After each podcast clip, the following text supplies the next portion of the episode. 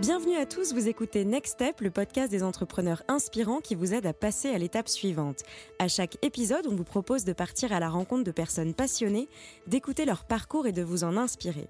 Pour vous accompagner et vous guider dans cette aventure, nous serons deux. Je m'appelle Elisa et je suis avec Tariq. Bonjour Elisa, bonjour tout le monde. Alors comme vous le savez, nous sommes dans le studio de la Chambre de commerce de Bruxelles qui représente les intérêts des entreprises bruxelloises. Bessie aide et accompagne ses membres dans le développement de leurs activités.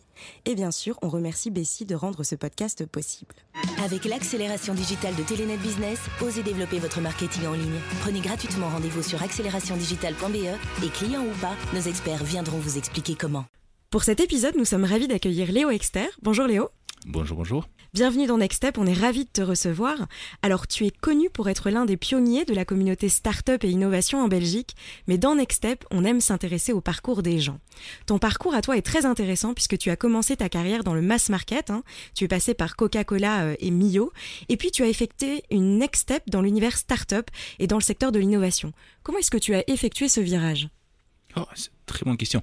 En fait, c'est l'impression que j'ai, c'est que j'ai eu pas beaucoup de choix. Donc, à chaque étape, je voulais faire quelque chose euh, qui m'intéressait.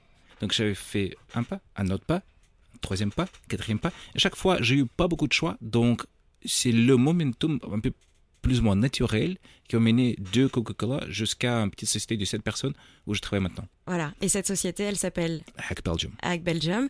Maintenant, tu, tu, fais Hack Belgium, mais avant, tu avais déjà créé We Startup, hein, c'est ça? Oui, c'était un réseau social pour des entrepreneurs, pour des mentors, pour cofondateurs, investisseurs et tout ça, tout le monde startup, tout le monde qui s'intéresse par le monde du startup. Et donc finalement, quand on regarde ton parcours, il y a vraiment un fil conducteur qui est celui du partage d'idées, de, de, mettre en commun, de se rencontrer, de faire se rencontrer plusieurs personnes. Ou les dernières des oui. Mais avant, c'était juste euh, un peu d'accident. Pour, pour, donner un exemple, je passais de, de, de Mio-Technologie, où j'étais responsable marketing pour l'Europe, vers une société de relations presse complètement par hasard. J'ai donné un coup, de, un coup de fil à un de mes euh, fournisseurs, une société de relations presse, et je leur posais une question. Est-ce que vous, est-ce que vous connaissez d'autres clients qui cherchent des gens comme moi? Le mec m'a répondu immédiatement, euh, c'est nous qui cherchons des gens comme, comme toi. et c'était décidé en, une réunion. Et euh, en deux heures, j'ai changé de, de, de, de monde euh, marketing, euh, mass marketing vers un monde de service de petites sociétés. Et ça, c'était en Belgique? C'était ici en Belgique, c'était en 2007. Ouf. Et il a suffi d'un coup de téléphone pour que ta carrière change. T'as pas hésité euh, J'hésitais beaucoup, euh, mais j'ai eu aussi euh, une belle impression de qu'est-ce qui est disponible euh, sur le marché du travail pour des gens comme moi. Ça, c'est quelque chose à tenir compte d'eux. Donc, quand, quand on travaille, chaque jour, il y a des portes qui ferment. Mm. Donc, le plus tu, tu te spécialises dans, dans un certain métier, le moins de choix tu as pour après. Donc, il faut d'abord tenir... il faut faire attention à ça. Il faut faire sûr que tu changes assez souvent pour que tu aies de nouvelles opportunités, de nouvelles perspectives qui ouvrent d'un jour à un autre. Parce que sinon, tu, tu vas continuer juste sur, euh, sur un chemin de fer.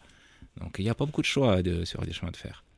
D'accord, donc finalement se spécialiser, mais rester euh, suffisamment euh, ouvert à d'autres opportunités. Fait. Tout à fait. Je crois que c'est très nécessaire de changer la carrière chaque 2-3 ans. Donc changer le, le, le, le, type de société, changer la taille de société, changer un peu de, de métier dans les sociétés pour rester ouvert. Parce que sinon, tu deviens spécialiste et tu restes spécialiste. Et à 45 ans, tu te trouves euh, ah bon. Donc toi, tu es un slasher né alors? Pardon? De slasher, enfin de, de, métier en métier, de profession en profession. Oui, je travaillais dans, dans 5 ou 7 industries depuis 22 ans. Donc je bosse depuis euh, fin 1996. Donc oui, ça fait 23 ans. Et j'avais travaillé dans des dans des, des boissons non alcoolisées. Je travaillais dans l'électronique, petite électronique, relation presse, euh, bon, start-up euh, d'une espèce ou une autre, même un peu de fashion. Donc ça fait déjà cinq métiers. Maintenant, je suis dans, dans l'éventuel, donc dans, et dans des événements. Dans l'événementiel, oui. Et, donc ça fait six, euh, oui, six industries en, en 23 ans, c'est pas, pas mauvais. Et comment est-ce qu'on fait pour faire six industries? Parce qu'il y a des tas de gens qui restent toujours dans la même industrie et qui rêvent de juste changer une fois et qui n'y arrivent pas. Mais c'est triste, non? Mais comment tu as fait pour pouvoir saisir ces opportunités et, et... C'est pas ça, c'est plutôt la curiosité, c'est le, le, euh, allez, le wanderlust, comme disent les Anglais. C'est du désir de faire quelque chose de différent chaque jour ça m'énerve quand je dois faire la même chose jour après jour après jour après jour. Donc j'avais eu un rencontre, une belle rencontre avec un, un monsieur qui était dans, dans la comptabilité, euh, qui, qui, bossait pour une grande société. Il m'avait dit, ah bon, c'est le sixième an que nous faisons cet événement-ci, et maintenant c'est vraiment parfait, et j'adore ça. Pour moi, c'était six ans en faisant tout à fait exactement la même chose, juste pour, pour les perfectionner, c'est triste. Donc c'est c'est pas vraiment la, pour moi c'était pas le but d'échanger, c'était le, le, le, un processus naturel. Et c'est quand tu ressens le besoin de passer à autre chose. Oui, donc, euh, donc maintenant, j'ai passé cinq ans en travaillant dans le même bâtiment. Donc, j'ai fait trois choses différentes dans ces bâtiments-ci. Mais ça commence de m'énerver un peu parce que c'est pas assez de changement. Très bien. Alors, aujourd'hui, tu es avec Hack Belgium. T'en as pas encore marre de Hack Belgium, là? Non, pas encore, parce qu'en fait, il y, y, a plusieurs choses là. Donc, euh, d'abord, euh, ça reste un challenge bien important. Donc, donc. Est-ce ça... que tu peux nous expliquer ce qu'est Hack Belgium Ouf. Euh, Hack Belgium, c'est quelque chose qui, qui, est hyper compliqué à expliquer. Donc, même, même nous qui travaillons sur ça depuis plus ou moins 4 ans, euh, ça, reste très difficile à, capturer et à expliquer dans une sentence, dans une phrase. Donc, Hack Belgium, c'est un Open Innovation Festival. Open, c'est parce que c'est ouvert à tout le monde. Donc, et le but, c'est aussi de créer cette ouverture d'esprit. Innovation, parce que là, c'est pas autour de créativité, c'est autour de création. Donc, innovation, c'est créativité, mais avec des buts utiles euh, qui apportent quelque chose de, robuste, de solide comme résultat. Et le festival, c'est parce que ça crée une atmosphère tout à fait différente. C'est pas un, un, événement comme, comme TEDx où des gens viennent parler. C'est, un, un, événement, un événement où, où des gens travaillent. Ils travaillent pendant trois jours. Donc un peu comme un hackathon en fait. En fait, c'est, c'est basé un peu sur, sur le concept d'un hackathon, mais c'est vraiment adapté pour permettre sur cette ouverture, euh, cette, cette, disponibilité aux gens, à tout le monde. Donc c'est bien changé, c'est bien parti de, de, de, tout ce qui est un hackathon. Euh, Et donc par exemple, on, une thématique, donc à chaque fois sur une thématique précise euh, En fait, c'est sur 10 à 12 thématiques différentes, donc profondément différentes, mais aussi profondément liées. Donc le but du Hack Belgium, donc il y a deux buts. Le premier but, le but micro, c'est d'aider aux gens à créer de nouvelles sociétés qui, qui, qui, qui résout des problèmes énormes que notre société a devant nous. Donc, par exemple, tout ce qui est changement climatique, ouais. il y a énormément de travail à faire dedans. Et c'est nécessaire que des gens commencent vraiment à travailler, pas marcher, pas signer des, des pétitions, mais vraiment travailler sur ça. Euh, et dans, ces démarches-là, il faut que des gens fassent un millier de petites choses pour changer notre attitude, pour changer notre impact et pour aussi commencer à créer de, de vraies résilience à le changement. Parce que le changement, ça vient. Donc ça va arriver. Donc comment est-ce que nous, nous, pouvons nous préparer pour ce changement climatique Et donc pour ça, notre but, c'est d'aider des gens à créer ces petites sociétés qui vont résoudre ces petits problèmes. Mais pas petites. Je dis petites parce que c'est petites pour commencer. Donc le but, c'est de créer des grosses solutions euh, pour créer des, des, des, des solutions qui peuvent grandir et livrer un impact énorme, mais il faut commencer quelque part. Il faut commencer par petits pas. Il faut créer des, des, des, des mécanismes qui utilisent déjà des de, de, de, de, méga métastructures de notre société, donc de capitalisme soi-disant, qui, qui peuvent être self-sustaining, qui peuvent se nourrir, qui peuvent fonctionner dans le système qui en a déjà pour livrer cet impact. Donc on n'est pas rêveur, on est entrepreneur. Et vous êtes sur du concret Oui. Et ça, c'est le but, le micro-but. Le macro-but, et ça, ça en fait, c'est lié à tout ce qui est Oui Startup pour moi. Euh, parce que le, le macro-but, c'est vraiment changer la culture de la société. Pour faire sûr que la société est plus ouverte à tout ce qui est entrepreneurial. Pour que la société est un, beaucoup moins. Euh, comment est-ce que je peux dire Happy where it is. Donc, pour moi, ça, c'est la Belgique. Je suis ici depuis 20 ans. Je suis devenu belge il y a quelques années. Oui, c'est intéressant ça, parce qu'on peut, on peut le dire, tu es, tu es russe d'origine Je tenais un l'URSS, donc je suis soviétique, c'est compliqué. Tu as fait tes études euh, pas forcément en Russie En Russie, mais aussi aux États-Unis et un peu ici, ici en Belgique. Voilà, et ouais. tu es en Belgique depuis longtemps, donc tu as quand oui. même un... J'ai des bons amis flamands, francophones, euh, bruxellois, donc je comprends bien la Belgique, je suis ici. Et, et, tu parles français, tu parles néerlandais, tu parles anglais Néerlandais, enfin bon. pas vraiment, donc je comprends bien, je comprends mieux que je laisse euh, comprendre à mes collègues et mes amis, mais, euh, mais oui, je peux suivre bien la conversation. Et donc, ce que j'ai noté depuis cette année-ci, que je suis ici, c'est que des sont contents d'être où ils sont. Et ça, ça, ça, ça, je trouve vraiment dangereux. Dans le monde qui change si rapidement, rester content, c'est vraiment dangereux. On est un peu endormi devant le volant. Donc, si nous ne changeons pas la, la, la culture en grand de la société, on ne va pas réussir ce changement climatique. Donc, agiter les consciences aussi, enfin, réveiller les gens. Quoi. Tout à fait. Il faut leur donner euh, meilleure compréhension de c'est quoi, c'est quoi vraiment le problème du, climat d'où vient de, où sont des possibilités de, de, créer de nouvelles solutions? Et puis il faut leur donner des outils pour implémenter ces, ces, changements. Et ça vient pour moi de, de, l'expérience de WeStartup, parce que là, j'ai croisé pas mal de gens qui veulent devenir entrepreneurs. Donc, soit ils veulent travailler sur des problèmes qui ne sont pas vraiment des problèmes, soit ils ne comprennent pas comment ça marche l'entrepreneuriat? Parce que devenir entrepreneur ou être entrepreneur, c'est vraiment un boulot. Il faut, il faut la, compétence, les compétences, et pas les compétences petites. C'est vraiment un métier qu'il faut étudier, qu'il faut maîtriser. Et, euh, c'est des gens ah qui, n'ont pas la but, qui, qui n'ont qui n'ont pas cette feu à l'intérieur. Pour, pour devenir un vrai entrepreneur, il faut avoir cette feu à l'intérieur qui, qui, qui, te, qui te anime. Il faut avoir cette passion. Donc s'il n'y a pas de passion, c'est juste un boulot, non. C'est pas à faire. Reste où tu es. Très bien. Le feu euh, pour changer les choses et changer le monde. Tout à fait. Bon, eh bien, je pense que maintenant qu'on a un peu euh, débroussaillé euh, le sujet et qu'on sait qui tu es, je vais passer la parole à Tari, qui nous écoute depuis tout à l'heure. Merci Elisa, merci Léo. on est ravis de t'avoir aujourd'hui, évidemment. Tu as parlé de passion, bah, moi j'ai pu la constater depuis 2012, tu me l'as d'ailleurs inculqué, et je te dis merci d'avoir été aussi mon premier coach dans ce monde. C'est un plaisir énorme. et, je me dis, bah, toi qui es là depuis vraiment le début, donc depuis presque 10 ans, quoi, finalement, tu as assisté à la naissance de cet écosystème où il y a 10 ans, on savait pas ce que c'était une start-up, on savait pas ce que c'était un hackathon, etc. Et maintenant, c'est devenu vraiment mainstream. Presque. Pas encore. pas du tout, en fait. Je, je, je, rencontre beaucoup de monde qui, qui n'ont jamais entendu ni, ni, le mot hackathon, qui ont entendu parler de start-up, mais qui qui reflètent pas du tout c'est quoi un start-up, qu'est-ce qui est dedans et tout ça. Ouais, mais je dirais qu'aujourd'hui, tout le monde a en tête que startup égale justement c'est peut-être quelque chose pour moi, même si je sais pas du tout ce que c'est, ni la réalité, euh, ni si je suis prêt, tu vois. Ça existe, c'est une bulle, tu vois. Mais Dans certains cercles, oui.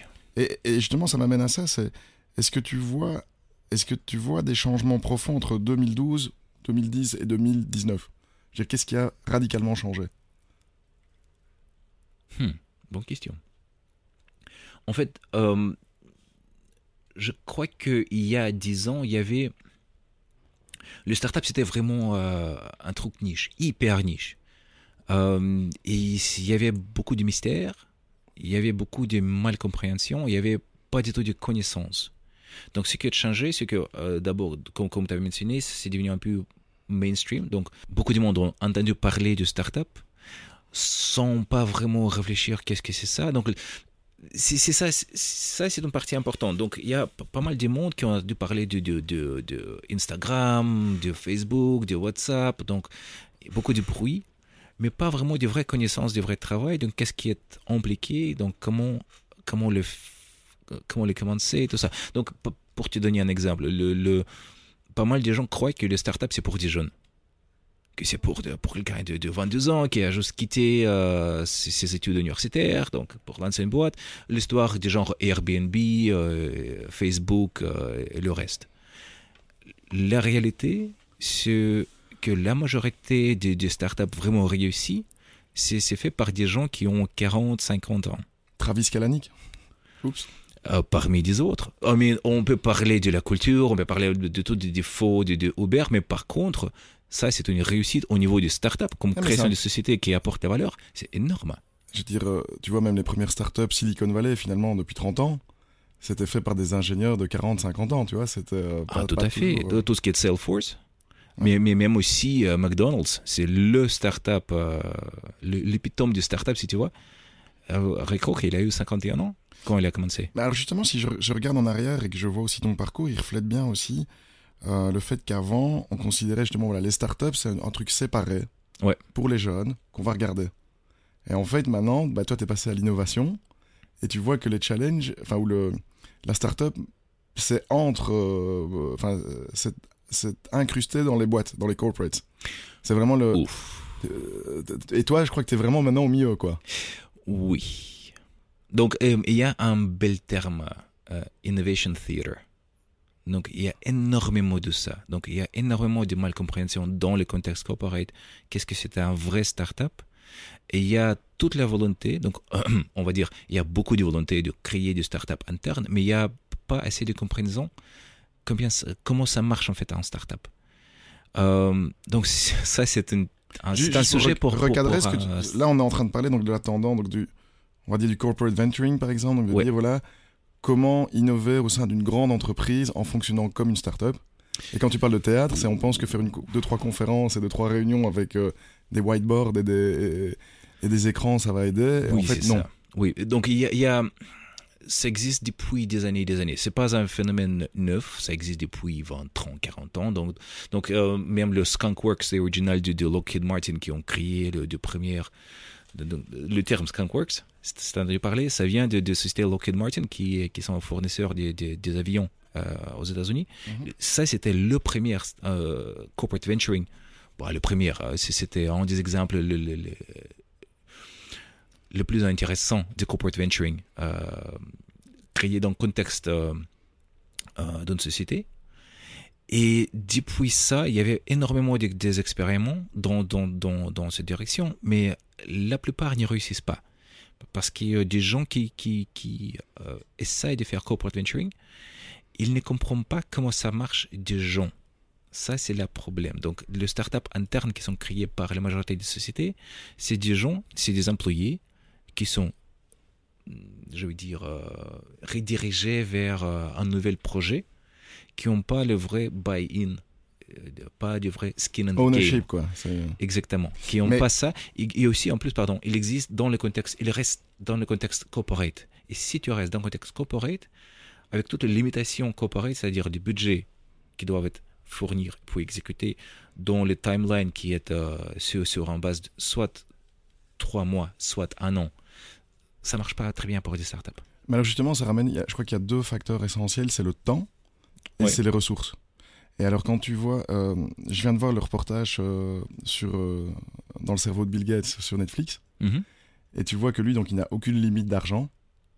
Ben, finalement, il investit dans des universitaires, dans des petites boîtes, dans des grandes boîtes, dans, dans, il investit dans toute une série de personnes et de ce. En fait, il, choisit d'abord le problème, et puis il investit dans un professeur d'université, une petite start-up, un étudiant, peu importe, pour résoudre un problème.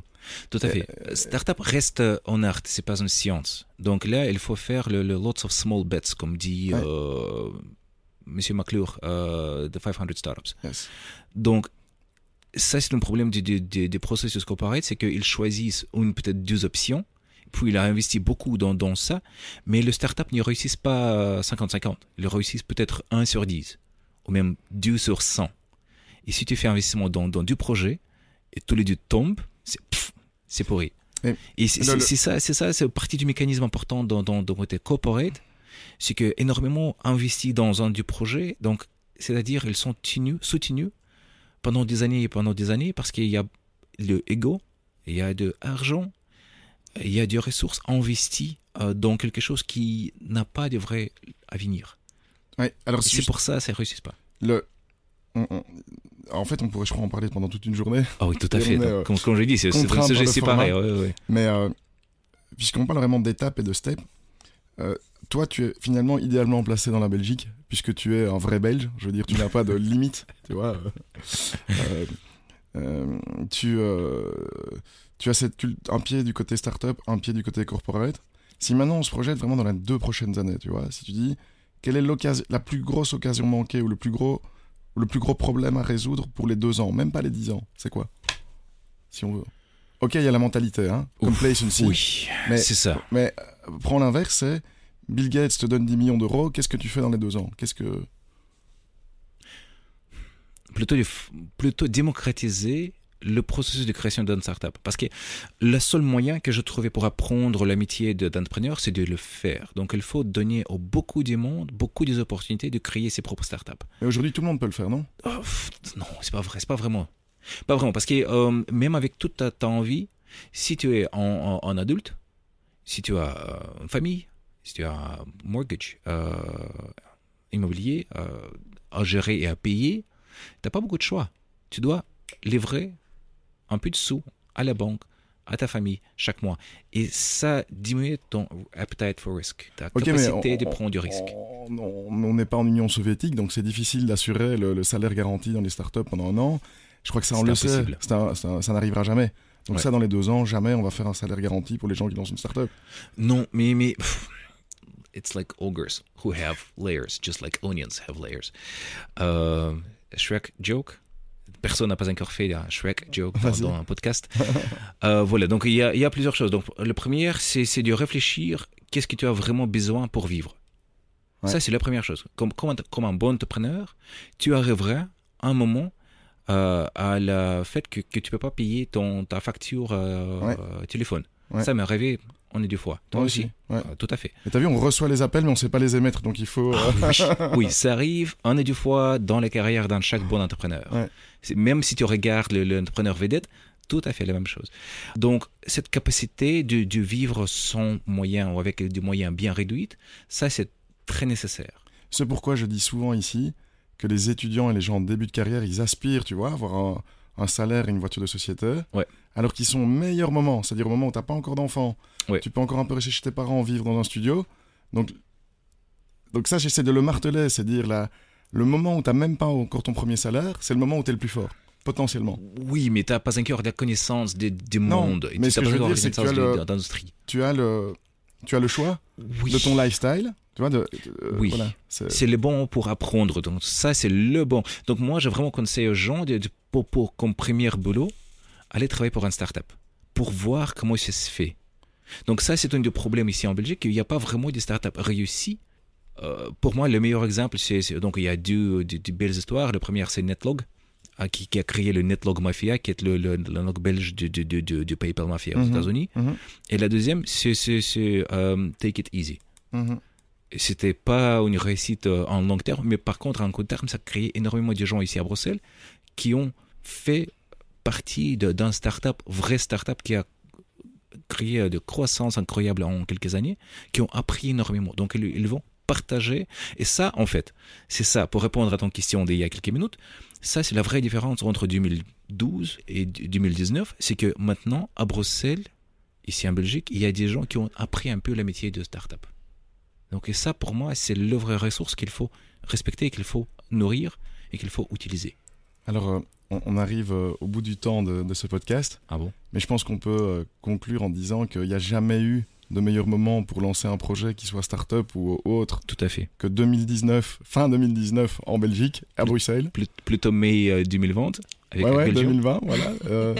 donc je crois qu'il n'y a jamais eu de meilleur climat et jamais de meilleur moment. Et, je veux dire, je crois que tu, tu, tu, tu peux en témoigner, que ceux qui veulent s'y mettre ben, peuvent rejoindre donc Hack Belgium 7 ans, 2020. Oui, avec Belgium 2020, c'est 7, oui, 9 mai.